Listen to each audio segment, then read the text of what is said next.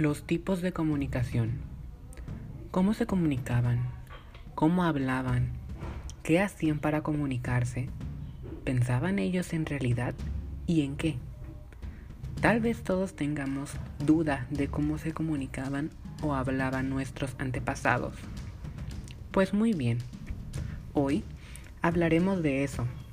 Los introduciremos y los haremos viajar a la época de la prehistoria cuando los cavernícolas existían y tenían la necesidad de comunicarse los unos con los otros.